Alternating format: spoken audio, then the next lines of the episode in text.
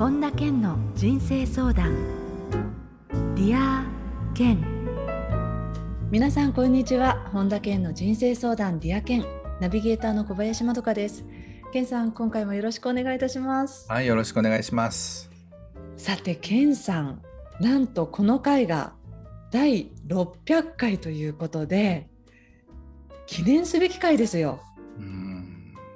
どうですかこのあの先日ね、ディアケンが5000万ダウンロードを突破したということで、まあ、これはあの iTunes のポッドキャストでね、あの5000万ダウンロード突破ということで、あのお伝えはしてるんですけれども、第600回ってなかなかないですよ。そうですね。ねすごいですね。ディアケンスタートしてですから11年目ぐらいなんでしょうかね。だから結局これ足掛け12年ってことですよね。そういうことですよね。ねうん、えー、いやだからあのケンさんは長く続けるものっていうことでとにかく必ずコンスタントに続けていくんだっていうふうにこのディアケンもあのスタートした時から思っていたってよくお話しされてますけれどここまで長く続いてきてる秘訣っていうのは何だと思いますか？やっぱりもう簡単に言うとたくさんの人が聞いてくださってるってことでしょう。これがね、だって10人しか聞いてなかったらあんまりモチベーションにならないかもしれないし。えー、プラス、ね、その、うん、やはりコンテンツがでもそもそもそんなに続かないと思うんですよ。いくら聞いている人たち、ね、見てくださってる方が多かったとしても。だからそういう意味でそのコンテンツ作りとかっていうのもあの Dear Ken のここだけの話が新たにスタートしたということでお伝えはしているんですけれど長くね愛されるコンテンツ作りについても健さんにちょっとお話しいただこうと思うのでそちらはあのここだけの話で聞いていただければと思うんですけれど、はい、こんなに長く続くっていうのはやはりすごいことなんじゃないかなと思います。そうですね。あの、えー、僕ね、あの皆さんどう思ってるかわかりませんけど、すごい飽き飽き性なんですよね。ええ、すぐ何でも飽きちゃうんですよ。そうなんですか？だから結構ねその何でも飽きちゃうタイプなんですけどその僕がやっぱり、そのディアケン12年続けられてるっていうのと作家20年続けられてるっていうのはもう自分が一番びっくりなんですよね。はい。え、うん、ケンさんあの秋っぽいっていうのはどんなところでご自身感じられることが多いですか？いやなんかねすぐつまらなくなっちゃうんですよね。あうん、なんかだからパッパッパッとなんか見えたなみたいな感じになっちゃって、はいはい、あもういいやって思っちゃうんですよ。ええうん、でもやっぱりこれはディアケンはもう毎週ねあの、まあ、あの収録は月に1回ですけどやっぱりそれずっと続けられたっていうのはまどかさんとも相性もいいっていうのもありますよね。いや不思議ですよね、うん、これだって、ね、あの皆さんもそうかもしれませんけど僕もこれディアケンやめちゃったらまどかさんロスになりますよね。まどかさんも一月一回やってたのがなくなったらなんかちょっとそわそわしませんか？しますよ。うん、もう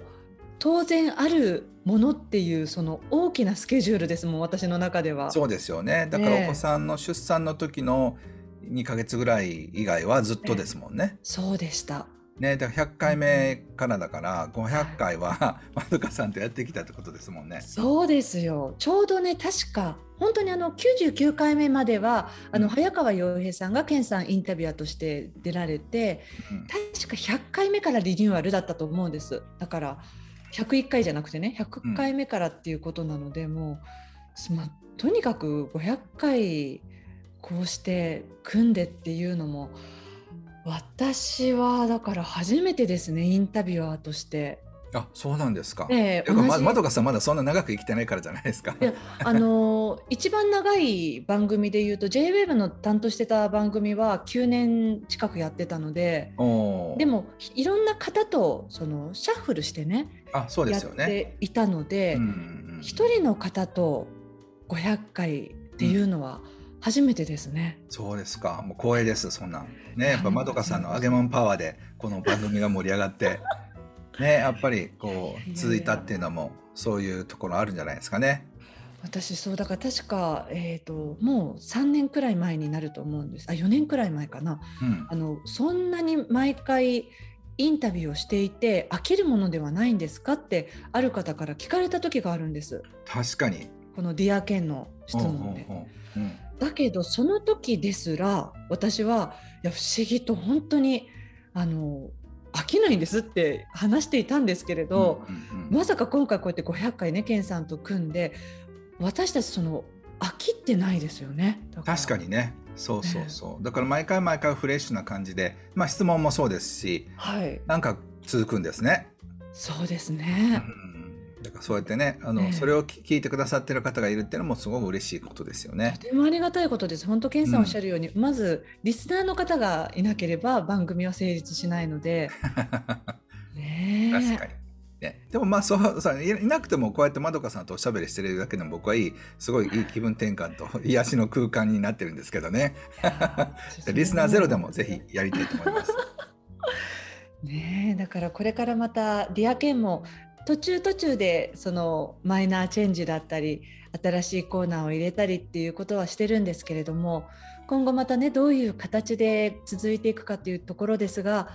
それにしてもこのここまで続いてるっていうことでねまたケンさんが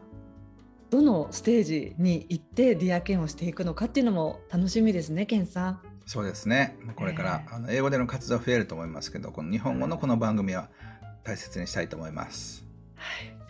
えー、それでは本田健の人生相談 Dear Ken、えー、今日も最後までお楽しみください。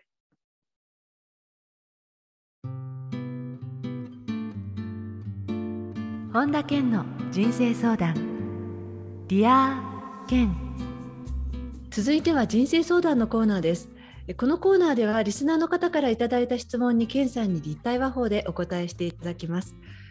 まずはラジオネーム森野さんです健さんこんにちは。はいこんにちは。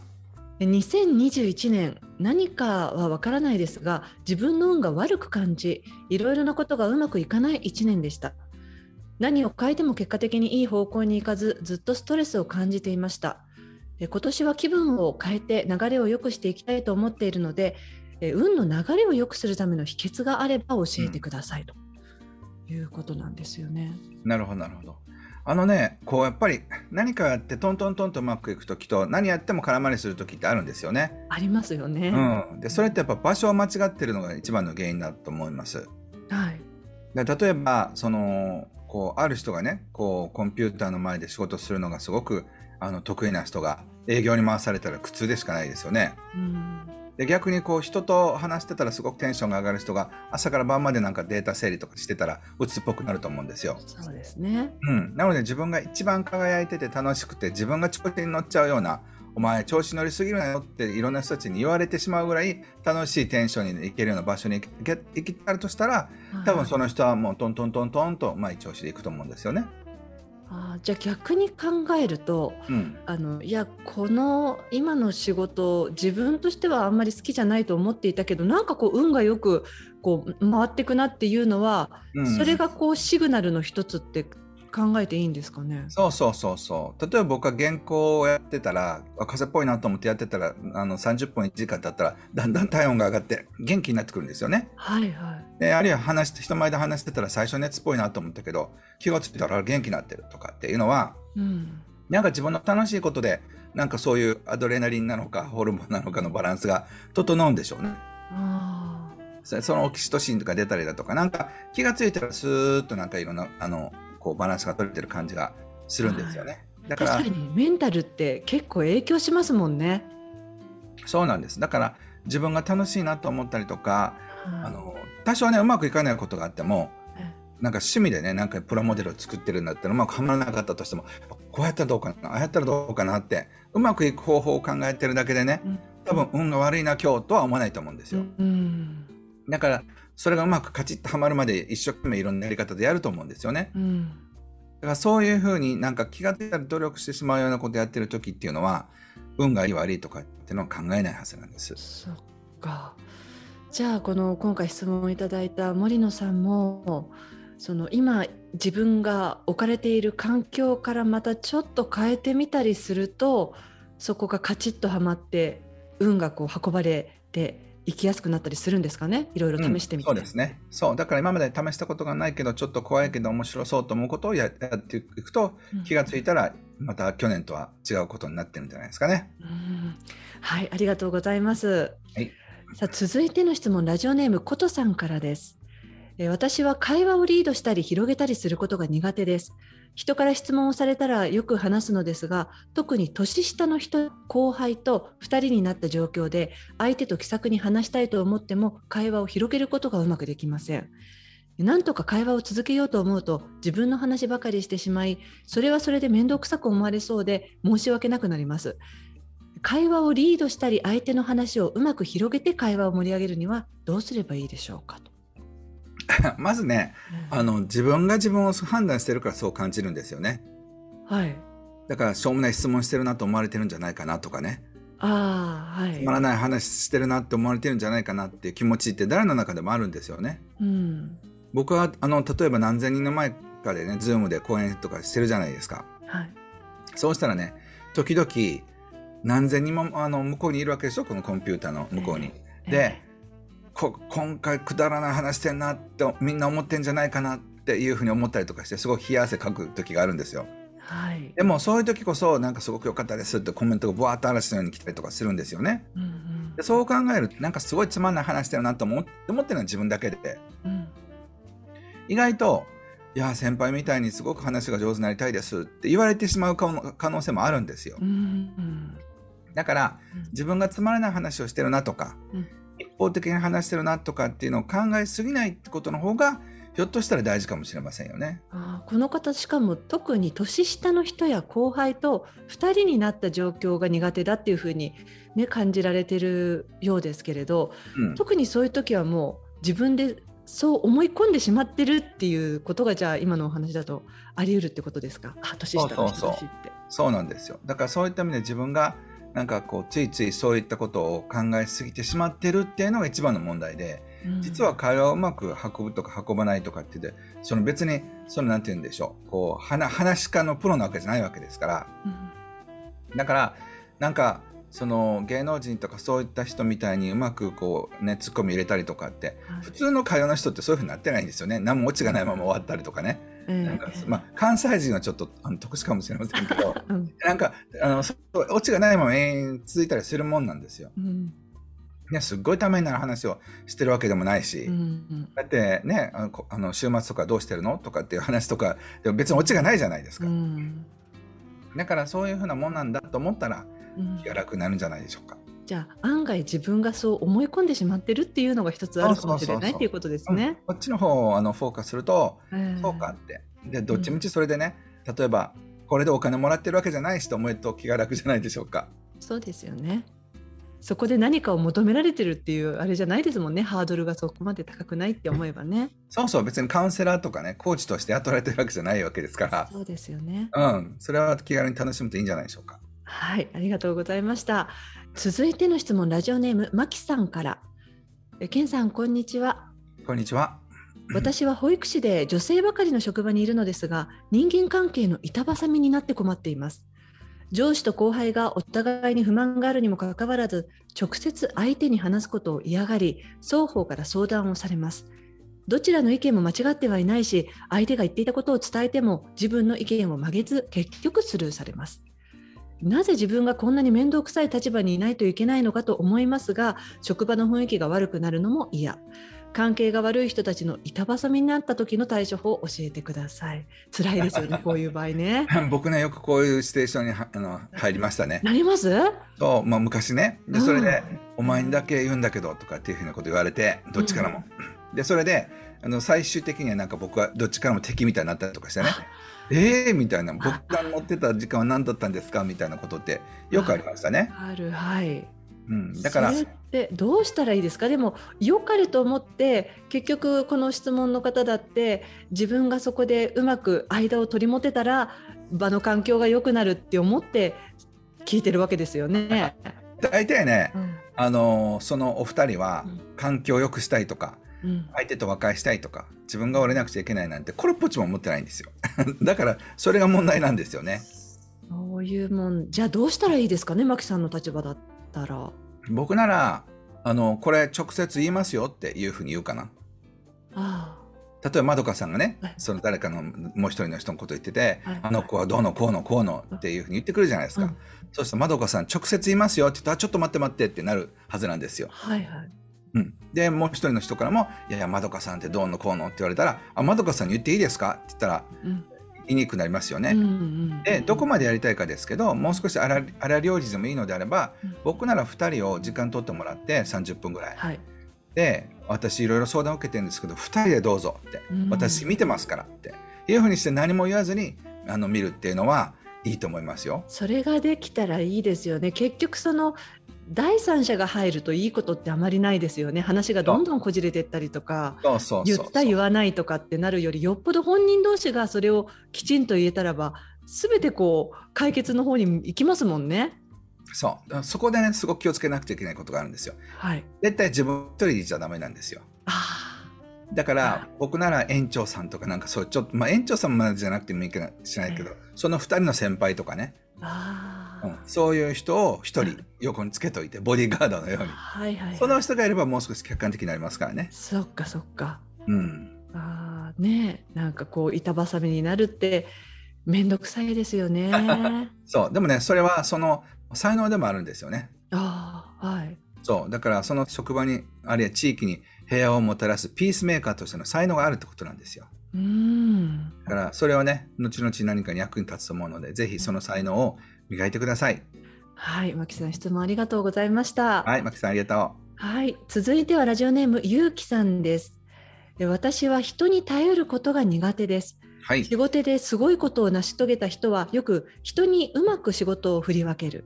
周りの人をどう巻き込むかみたいなことを言いますが私は申し訳なさすぎてできる限りのことは自分で全部しようと思ってしまいますそれにより自分の負担が大きくなり周囲の人との関係が薄くなってしまうのではと思うこともありますが私の様子を伺ってくれる人もいるのですがどうしても気軽に人に物を頼めません。人に頼ったり周囲の人を巻き込んで行動したりできるようになるにはどうしたらいいでしょうかって。ケンさんもおっしゃってますよね。こうやって自分だけででなくてこの周りに頼むとかあのそうするとそれがチームになっていくってお話されてますもんね。そうそうやっぱりねその誰かに何かをしてあげる喜びっていうのがあるんですよ、うん、人間の根源的な喜びとして。はい、なのでその自分が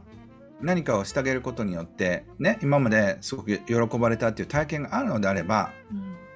うん、誰かに自分を助けさせて喜ばせてあげる権利というふうにして考えたらいいんですよ。うん、でねそんな人なんかいるはずがないと思うかもしれないけど絶対いるんですよ周りにね。うんで、なので、そういった人たちにお願いするっていうのは練習なんです。練習。そうそう。で、その練習をどうやってしていくのかっていうのが、そのちょっとずつちょっとずつ上手くなるコツなんですよね。その練習はどういうところからスタートしたらいいですか？もうすごい簡単なもんですよ。例えば、あ、すいません、そのコップ取ってくださいとか。ああ。それまで言えない人って結構いるんですよ。はい。うん、あごめんなさい。そう。あ先輩そのファイル取ってくださいとかね、うん、あのこのコピーちょっと取ってくださいとかっていうのになってくるとまたもっとハードが上がる人もいるんですよ、はい、でもそういう比較的簡単なことから半日ねなんか一緒にプロジェクトやってくださいとかこういうことやってくださいっていうやっぱり人間関係で貸すのと借りるのがこう積み重なっていくと深くなっていくんですよね、はい、だから全部自分でやってたら全く何もないってことなんです、うん、うん、だからその貸して借りて借りて貸してみたいなのをどんだけ増やすかがその人の人間的な交流の幅なんですよね。だからそれをやり続けないとダメだってことですよ。ね、自分が何かを相手にしてあげた時にきっとこのゆうきさんも喜びを感じた瞬間ってありますもんね過去に。そうそうそうそうだからそういう意味でその小さなことから助けてもらうってことを練習しとかないと、やっぱ難しいですよね。そっかじゃあ、まずはその段階を踏んでいってで本当にその自分の例えば仕事を振り分けるとか大きなことを徐々にこう慣らしていくっていうところからスタートですねまずは。はいもうベビーステップからいきましょう。であのそれをねあの最初にねすごくこう気持ち悪さとかそういうのがあるんですよ。ざわざわしたりとか。そう。で、例えば僕、あの、お手伝いさんをもう20年ぐらい前ですけど、最初にお願いした時、もうすごい緊張して、もう、あの、申し訳なくてね、お手伝いさんが来るのが。だから、お手伝いさんが来る前に掃除機当てたりとかで、だったら意味がなかったりとかね。でもね、うちに来るのがその人、すごい嬉し嬉しいんですって。えー、で、いや、あの、ご家族の顔を見て、もうここにいる時が人生で一番幸せですって言ってくれる人で、あ、そんなこと考えたこともなかったけど、僕たちファミリーと一緒にいるってことが喜びなんだなっていうのですごく目から鱗だったんですよね。からそういった意味でその自分と、まあ、あの何かを頼むっていうのがこの辺だったとしたら、うん、自分と一緒にいる人はみんな幸せになるんだっていうのがこの辺かな。うん、だから徐々に徐々に徐々にいくと、えー、なんか幸せやってもらうことも幸せだしやってあげることも幸せだっていう自由に与えて自由に受け取る世界に行けますよね。うんそうですね。はいということで、えー、質問いただきました。健さんどうもありがとうございました。はいありがとうございました。以上人生相談のコーナーでした。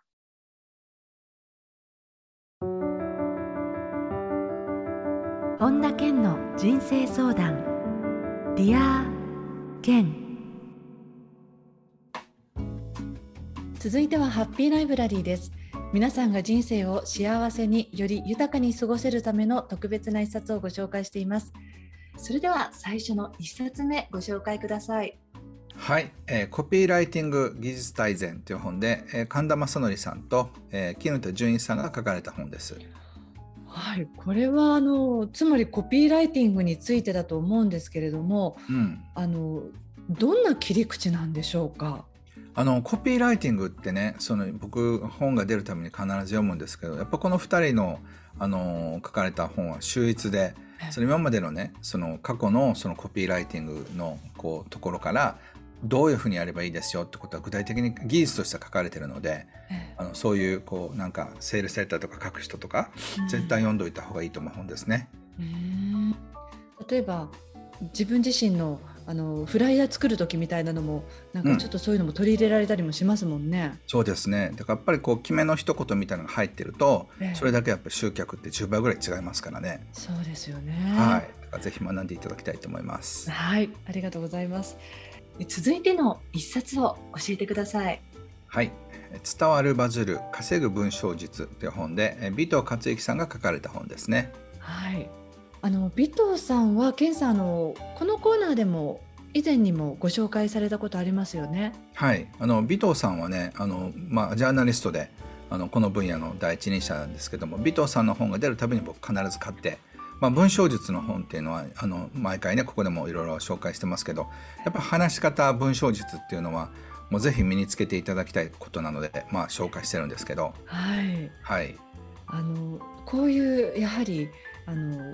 どうやったら相手に伝わって相手の心をつかめるかっていうものはあの別にそのそういうことを仕事にしてる人以外でも例えば文章の中でそういうのって取り入れていけますもんね。そうですねだからぜひあのどうやって文章を書くのかっていうのを身につけていただきたいと思います。はい、えー、このコーナーではあなたからのおすすめの一冊も募集しています。ディアケンアットマーク iuoffice.com までお送りください。以上、ハッピーライブラリーでした。それでは、ケンさん、今日の名言をお願いします。論理は A 地点から B 地点まであなたを連れて行ってくれる。想像力はあなたをどこへでも連れて行ってくれる。アルベルト・アインシュタイン。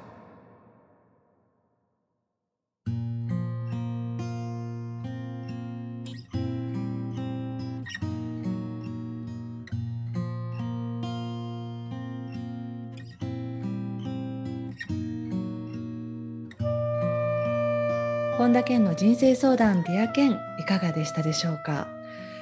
えー、第600回ということで記念すべき回だったんですけれども。はいありがとうございます。はいあのディアケンプレミアムがねリリースされたんですけれどもディアケンのバックナンバーを改めて聞くとそのあれ？あの時聞いてたけれどなんか今回聞いたらまた全然違うところが響くなとかあケンさんこんなことを言ってたのかっていうようなまた新たな気づきがあったりするのは何ですかね？このディアケンマジックといいますか？ケンさんマジックというか響くところが全然違うっていうのがあるそうですね。あの立体ーで話してるのでその毎回毎回皆さんが今まで気づいてなかったところに気がついたりとかするもんなんですよね。うん、なのでそういう意味ではそのこうそれも楽しんでいただきたいなって思います。ね、あの立体話法って要はいろんな例えばその性格上聞き方っていうのも健さんあるっていうふうにおっしゃっていてそういういろんなタイプの人たちに刺さるような話し方っていうのが、まあ、要は立体話法なんですけれど、うん、その立体話法で話すと自分の状況が違うから響き方が変わって聞こえるんですか？そうですね。だから自分の今の興味関心とかそういったものっていうのは、まあ、数日単位で変わっていくので、まあ、それがやっぱりこう聞く場所っていうか響く場所が違うっていう理由なんですよね。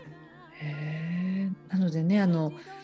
例えばそれこそ100回目ぐらいになればもっと今とは違うケンさんと私のやり取りも聞けたりしますしね。確かに確かに。まどかさんまだ独身時代は恋愛についてのこう追い方が違いましたしね。そうですそうです。あの食いつき方が全然違うってリスナーの方からもよく突っ込まれるほど、あの本当原稿と仕事っていうのを忘れるぐらいいやケンさん待てよっていう感じであのいろいろとねあの質問を掘り下げてましたけれども。そんなこうね自分の内面も出てしまうラジオって改めて恐ろしいわって思っちゃいますね。そうですね。ね隠せないんだわっていうふうに思いますね。うん、まあその結果ねちゃんと幸せに結婚してお子さんもいらっしゃるわけだから、まあ、そういった意味ではこの12年の歴史ってねまどかさんがどんどんますます幸せになった歴史でもありますよね。いやだってあのお腹大きかった時にディアケンの収録で私ヒーヒー言いながらやったらケンさんがクッション持ってきてくれてこのクッションここに引くといいんだよとか言いながらやっていただいたりっていうこともあるからそういう意味ではやはり月日がすごく経ってるんだなっていうのを感じますね ね、このディアケンでね。本当に良かったですね、はい、幸せにどんどん幸せになってて。はい、えー、さて本田健オンラインサロンでは毎月980円でサロンメンバーのみが視聴できる健さんのオンラインセミナーや特別ゲストとの対談などさまざまなコンテンツを配信しています。また2022年1月11日から毎月100円で600回以上のこの Dearケンのバックナンバーが聞き放題の Dearケンプレミアムがポッドキャストで配信スタートしています。 Voicy では毎朝無料配信中の本田健の1分間コーチングそして毎月本田健の書き下ろしの新刊が読める本田健書店や最新情報に関しては本田健の公式ホームページあるいは LINE アットで配信していますのでそちらをご覧になってみてください。ということで、健さん、記念すべきこの第600回、今回もどうもありがとうございました。こちらこそありがとうございました。皆さん、本当に感謝してます。また、引き続き応援の方よろしくお願いします。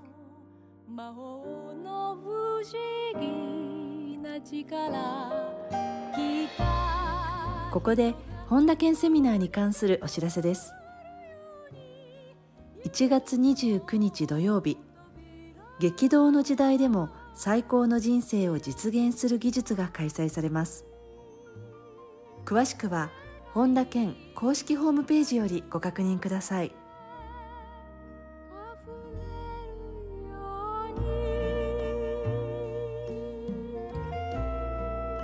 本田健の人生相談 Dear健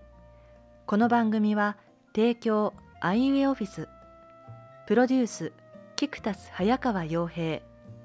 制作ワルツ高知博桐原哲人。ナビゲーター小林まどかでお送りしました。